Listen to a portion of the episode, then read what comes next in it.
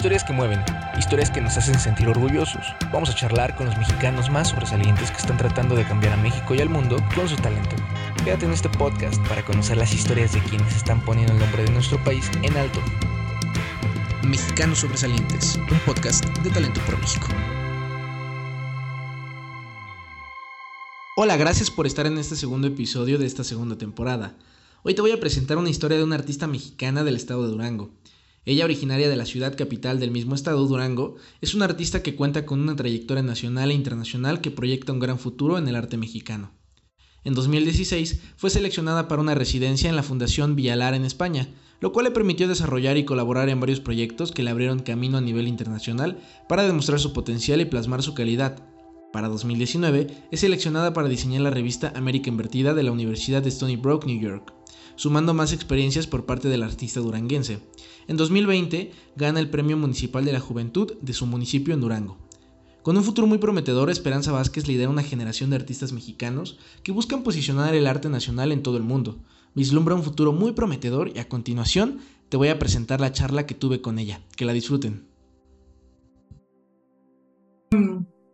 Que me tocó también, pues, eh, los pequeños concursos que se realizaban, pues me, me tocaba quedar en los finales, este, los trabajos que se entregaban siempre me encantaba que fueran de, ilustración, siempre proponiendo que fueran, que fueran cosas este, muy visuales, ¿no? Ahí, ahí comienza todo este juego de, la creatividad, de, los mundos imaginarios personales.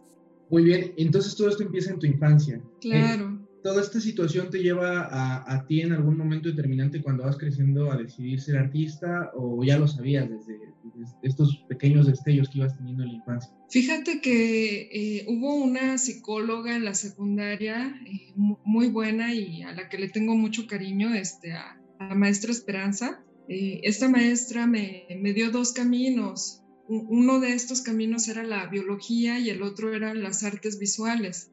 Por lo que ya sabemos, este, pues no muchas veces se remunera bien el, trabajo de las artes y la maestra me, daba la base de que tomara una ingeniería con respecto a biología y todo esto para luego ya sustentar una carrera artística, ¿no? Y bueno, en un principio le hice caso. Fui, ingeniera por un rato y, no, no, me llenó, no me llenó, Eric, y tuve que cambiar de camino a, hacerme artista plástico. Así las cosas. ¿Y cómo fue el cambio? ¿Cuándo fue cuando te decidiste, sabes qué, no quiero continuar? a pesar de que, como dicen, ¿no? Me voy a morir de hambre, no importa. Que cuando fue un momento determinante. Pero es que yo creo que no es así porque muchas veces nos dicen eso de las carreras, pero cuando realmente empiezas a entrar y, haces las cosas con pasión, siempre hay un camino y hay una verdadera opción, tanto económica, por supuesto, y profesional para que, las personas puedan desenvolverse. De acuerdo, sí, sí, sí.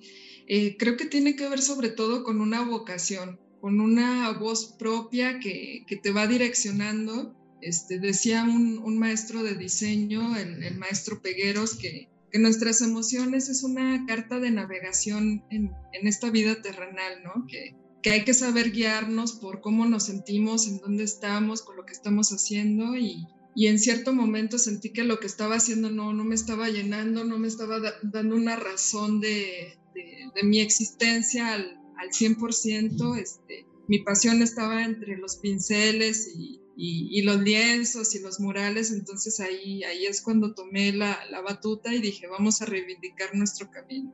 Esperanza, tú eres de, originaria de la ciudad de Durango. Así es. Sí, sí, sí. Cuando tú estás en la ciudad de Durango y vas creciendo, ¿cuál es el camino que tú vas viendo hacia el mundo artístico? En Durango, ¿qué tanto o qué tanta influencia hay de, del arte para que los artistas se puedan ir desarrollando? Bien, mira, creo que te voy a responder con una frase muy, muy importante y que, que hace, que hace un, un, un palpitar en, la República, que tiene que ver este, con José Vasconcelos. José Vasconcelos decía que Durango era la Atenas del Norte. Entonces, en este sentido, quiero decir que eh, gracias también a la mano de, del maestro Montoya de la Cruz, que fue uno de los grandes muralistas. Bueno, nuestros tres maestros muralistas principales, Diego Rivera, el maestro Montoya, eh, fundó la Escuela de Pintura, Escultura y Artesanías entre los años 50 y 60 más o menos.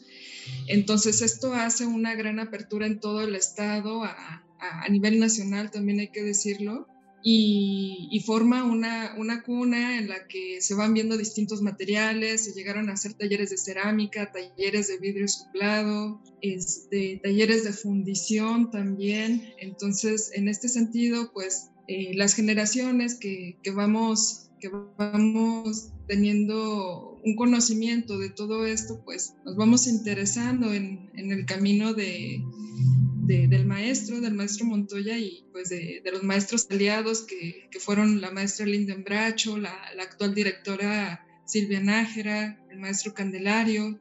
Todos ellos van dejando un patrimonio en toda la universidad y en todo el centro de la ciudad y esto conlleva pues a que haya eh, una gran partida de artistas que, que luego se van reconociendo y, y van despertando en, en nosotros pues un nuevo camino. ¿No encontraste alguna complicación a nivel, no sé, inclusive Estado? Porque también muchas veces también el mundo artístico puede llegar a tener esos pequeños limitantes que, que desafortunadamente nos gustaría que, que hubieran más artistas que salieran en todo el país y que tuvieran este, esta creatividad y el desenvolvimiento que tendrían que tener, pero en algunas ocasiones sí hay algunos limitantes. ¿Tú encontraste alguna o has encontrado alguna hasta el momento en tu carrera? Eh, sí, claro, como, como todos, ¿no? En, en, el camino. Este, yo creo que uno de, de los detalles fuertes que ha sido el desconocimiento de convocatorias a nivel nacional. Esto tiene que ver con organismos públicos. Cabe decir también eh, eh, que hace falta también reivindicar la, la eh, la armonía y la equivalencia de, del género. También se, se han visto eh, eh, algunas contradicciones en este sentido. Em, los apoyos también que, que, se desvían, desvío de recursos.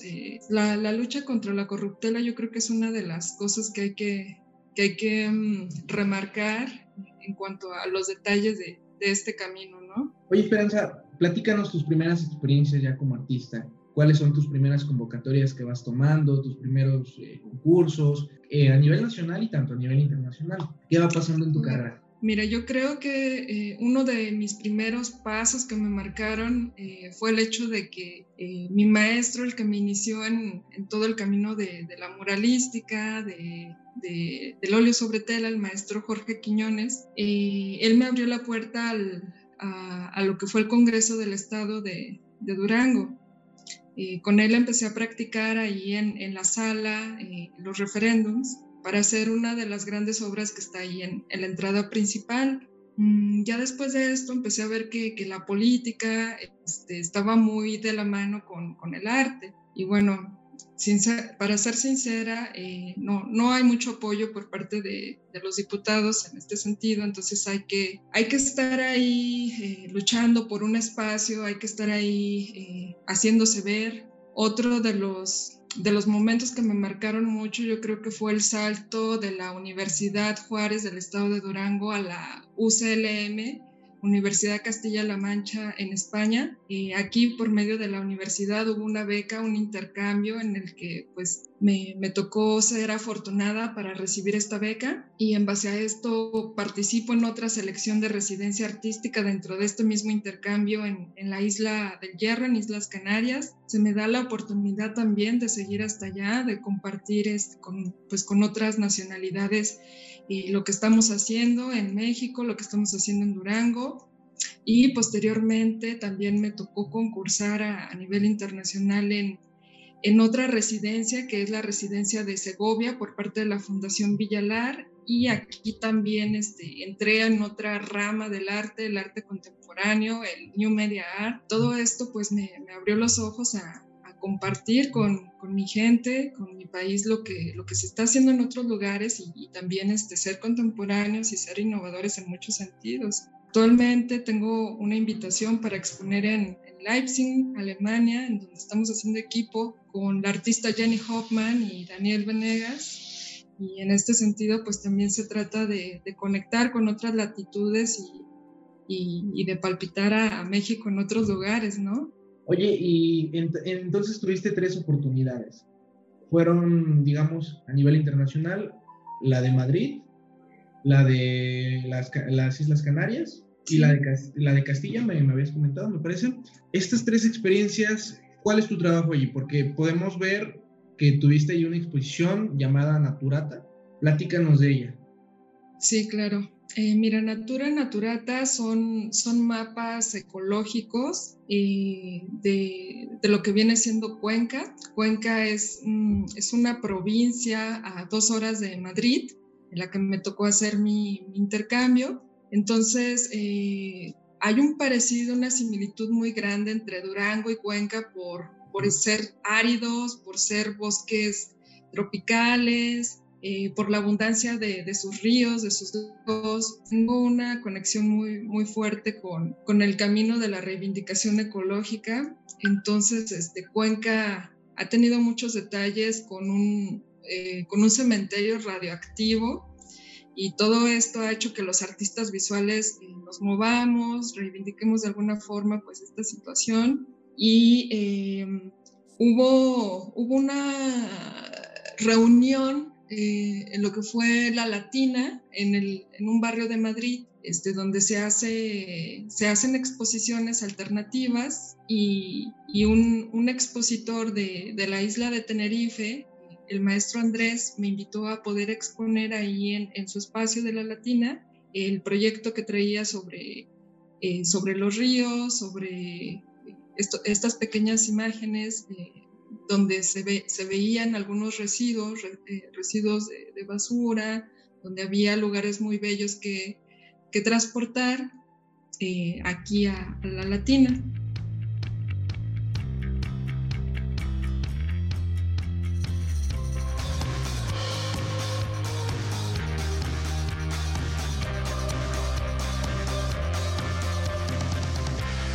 Mexicanos Sobresalientes, un podcast de Talento por México.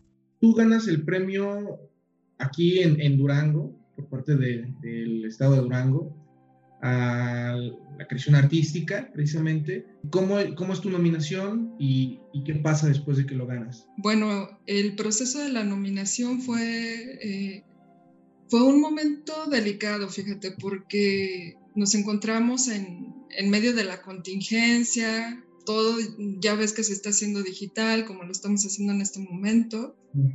Eh, acababa de fallecer una de mis compañeras eh, de corazón, mamá de uno de mis mejores amigos. Entonces, este, híjole, no, pues creo que fue entre un momento crucial, muy, muy radical en todos los sentidos por todas las emociones que se estaban cruzando. Eh, envié un, un proyecto con un un formulario muy, muy breve de lo que estaba haciendo, de lo que hice hace algunos años. Ya me había postulado el año anterior, pero no, no, no me tocó ser la afortunada el, en el 2019 hasta el 2020. Y este, pues creo que alguno de los aspectos a, a ver, este, a resaltar fue eh, el colectivo Juana Gallo que, que creamos en, en el 2018-2019. Algunas compañeras de, de aquí, de, de la escuela de artes, en el que hemos estado haciendo pues toda una línea expositiva de propuestas, sobre todo femeninas, por, por esta situación que te explico sobre el género. Y no sé, creo que tuvo que ver algo de esto y, parte de la trayectoria. Sí, sí contesté bien tu pregunta. Perfecto. De hecho, creo que es muy importante porque también a nivel Durango ya tienes una presencia, a nivel Durango como tal, y eso te va abriendo las puertas como tú lo bien mencionas, las oportunidades que vas teniendo a nivel internacional y toda esta situación. Aquí me gustaría también preguntarte, ¿qué es lo que está pasando actualmente en el ecosistema artístico en Durango? Em, bueno, principalmente eh, me gustaría comentar que eh, debido a la pandemia se han, se han hecho nuevas plataformas de, de intercambio en donde los artistas pueden dar a conocer eh, su proyección, sus inicios, su material actual. Entonces, esto yo creo que despierta eh, en cada uno eh, un nuevo imaginario. Este, el, estar confluyendo información de, esta forma, creo que, que, ha despertado en todos, eh, puede ser un, un, mundo alterno al que conocíamos, pero de una forma indirecta y a la vez directa para proporcionarnos herramientas de, de creación. Eh, el, el, Instituto de Cultura Estatal y el Instituto Municipal de Cultura, los dos han optado por, por estas variantes de, de conocer a los artistas en su casa, qué están haciendo, cuáles son sus paletas de colores, cuáles son sus, sus, cotidianidades, en qué se están basando para hacerlo. Entonces, creo que esto ha valido la pena. Eh, hay, hay dos, quiero hacer un, un, poquito de énfasis en dos festivales importantes en el estado, que es el Festival eh, Revueltas y el Festival Ricardo Castro, en el que se hacían grandes em, inversiones de ramas económicas y Cabe decir que no había muchos artistas ni locales, ni nacionales, sino extranjeros. Entonces, cuando pasa lo de la pandemia, mucho de este eh, ingreso, de, este apoyo, de este fondo, se va hacia los artistas locales y eso hace que nosotros tengamos como ese incentivo que se necesitaba para moverse y no estar todo el tiempo viendo a ver si vamos por esta convocatoria, si tenemos este trabajo personal, sino de alguna forma se hizo un apoyo más, pues más local, lo que se necesitaba. Para ti, ¿qué es lo importante, Esperanza, en el ecosistema artístico a nivel Durango? ¿Cuál es el diferenciador? Yo creo que tiene que ver con, eh, con un modus vivendus, tiene que ver con un tiempo, un ritmo y la forma en la que, en la que se vive decimos que vivimos de una forma aislada, que vivimos en una isla dentro del propio territorio. Y en este sentido quiero decir pues que Durango en muchos años ha estado desconectado desde su parte norte, su parte occidental, su parte sur, pues por su, por su transporte, por sus carreteras. Esto también hizo que eh, que los artistas, y no, bueno, no solamente los artistas, distintos ámbitos se quedaran aquí en una introspección pues muy, muy fuerte, ¿no? Eh, lo decía uno, lo dice uno de los maestros eh, más reconocidos aquí en, en, el norte, que es el maestro Ricardo Fernández Ortega, que ha estado ya trabajando en, en Monterrey, en Guadalajara, en Ciudad de México, que que no encuentra otro lugar mejor para crear sino pues su propio estado, ¿no? Durango, por, por esa clemencia del tiempo, por ese cielo tan maravilloso, en cuestiones climáticas, pues qué decirte, hay una maravilla de, tiempo, este, nuestro bosque, que es la gran Sierra Madre Occidental, pues nos da también eh, eh, ese hálito eh, de, temple, del saber estar, que a lo mejor nos permite tener este otro tipo de reflexión. Este, creo, creo que también hay, hay una diferencia de, artistas que, mueve a, cada estado. En, nuestro caso, pues es el de Guillermo Ceniceros, el de Montoya de la Cruz. Eh, vuelvo a, reivindicar el papel del maestro Ricardo, de Carlos Cárdenas, de la maestra Cristina Sándor. Eh, la, doctora eh, Revueltas, Coral Revueltas, que ahora mismo está en la Ciudad de México, pero que también ha tenido un, pues un peso aquí en, su estado, este, por mencionar solamente algunos, y, creo que tiene que ver con eso. Para Esperanza, ¿cuál es tu visión del estado de Durango? ¿Cómo te gustaría verlo en un pues, futuro a corto plazo, mediano, inclusive pues que me gustaría que fuera un, exponente a, nivel nacional, internacional, de cultura, de, ganadería, de minería, en, muchos ámbitos, porque este, tiene, el potencial el Estado, tiene, tiene muchos recursos y tiene una gente maravillosa. Este, es, la cuna de los revueltas, este, como te decía, es la Atenas del Norte que, que se tiene que rescatar este, ha, tenido este fenómeno social eh, de, de, estar hacia adentro de una, introspección muy, muy densa y que tiene que visibilizarse en, todos los ámbitos, turístico, económico, eh, nuevas prácticas de, intercambio, de, confluencia. Quiero verlo, como, un, exponente que, es, pero que hace falta valorar. ¿Qué es lo que crees que podría hacer falta? ¿Qué se podría agregar aún más al artista de Durango para que su obra pueda ser más, con más proyección, tanto a nivel nacional e internacional? Tú que ya tienes esta experiencia, que has tenido oportunidad de estar en el extranjero, de representar no solo a tu estado, sino también al país, ¿qué es lo que hace falta? Principalmente yo creo que aquí entra este, lo político.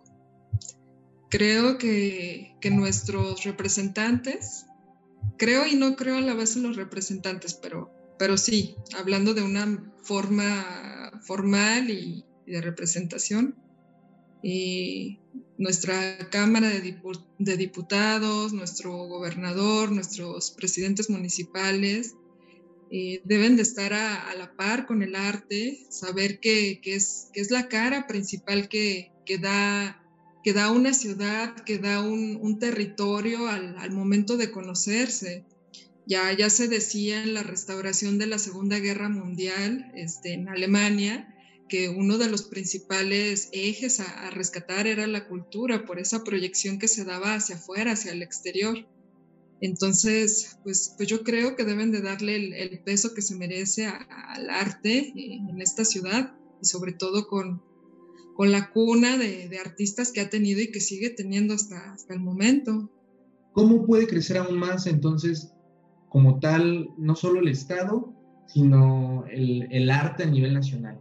Pues yo creo que, que tomando en cuenta las nuevas perspectivas de, de las generaciones, las nuevas prácticas que, se ofrecen para poder llevar a cabo nuevas dinámicas y estrategias de, innovación y, en dado caso también de recuperación, porque no solamente se trata de, de mostrar lo nuevo, sino de rescatar también lo, el patrimonio tan grande e inmenso que tenemos este, para cualquier tema, ya sea en el tema de las artes, en el tema de, la innovación digital, de, cualquier tema. Creo que, que merecemos ser escuchados y, y en este sentido, pues yo agradezco mucho a, a Talento por México por darnos esta oportunidad de, compartir. Perfecto, Esperanza. Pues ha sido un placer que, que, hayas compartido con nosotros tus experiencias, tu visión, principalmente también conocer de tu estado un poquito más a nivel talento. ¿Sabes? Creo que es por una de las razones por la cual este proyecto ha iniciado y queremos seguir conociendo a personas de todos los estados de la República, de los 32, de cómo se vive, cómo se siente día a día el talento por allá y que hay diferentes expresiones de talento, ¿no? Si bien hay algunos estados que tienen más inclinación hacia la parte artística, hay otros más inclinación hacia la parte tecnológica o científica, eh, es, muy interesante ir conociendo todo esto y, aprender un poquito de todos nuestros estados a través de su gente, a través de la gente que todos los días se está haciendo un esfuerzo, sacrificando, rompiéndosela para poder poner siempre en alto el nombre de nuestro país. Esperanza, ¿hay algún lugar donde podamos seguirte, alguna red social, tus proyectos, para saber qué estás haciendo más adelante, en dónde te vas a ir metiendo? Sí, claro que sí. Eh, muchas gracias, Eric. Muchas gracias a todo el equipo. Este, pueden encontrarme en Facebook y en Instagram. En Facebook, mi página es Esperanza Vaz, Esperanza Espacio V-A-Z, Vaz. Y en Instagram, eh, Anahata, Ana H, Ata, Vaz. Anahata por por corazón. Creo que, desde el corazón nacen, nacen muchas cosas y florecen toda la, energía acumulada de, nuestros encuentros, ¿no? Ahí se proyecta. Oye, Esperanza, nada más me gustaría terminar con, una pregunta extra. Pues más que pregunta es algo que me gustaría conocer. Si tú tuvieras la posibilidad, si tú tuvieras la posibilidad, digamos, tienes ahorita el momento y tienes dos decisiones una que puedas agregar y una que puedas quitar. ¿Qué agregarías o qué quitarías para que México pueda crecer a nivel cultural? Si tuvieras esa decisión política, vamos a decirlo, ¿qué, qué podrías agregar y quitar? Mm, ¿Qué podría agregar? Pues que no fuera un circuito cerrado el, eh, el movimiento político. Creo que, que hacen falta más referéndums para, para que los jóvenes se acerquen a, a, este lado que, que, no se viera tan sesgado. Este, muchos no, no, quieren hacer una participación política porque desconocen y porque y les da miedo la corrupción también, entonces creo que hace falta rescatar este tema, este, la, la ciudadanía que, que, se rescate a, a sí misma en, en, la participación. Y eh, la, la, otra que, que, podría quitar, cómo, cómo se están destinando los, eh, los fondos monetarios, a, a, hacia qué direcciones. Y, y siendo que, que, ahora mismo los jóvenes entre 19 y 28, 29 años, si no me equivoco, van a ser el, la población más grande de, del país, entonces hay, hay que tomar mucho esto en cuenta para, para lo que sigue, ¿no?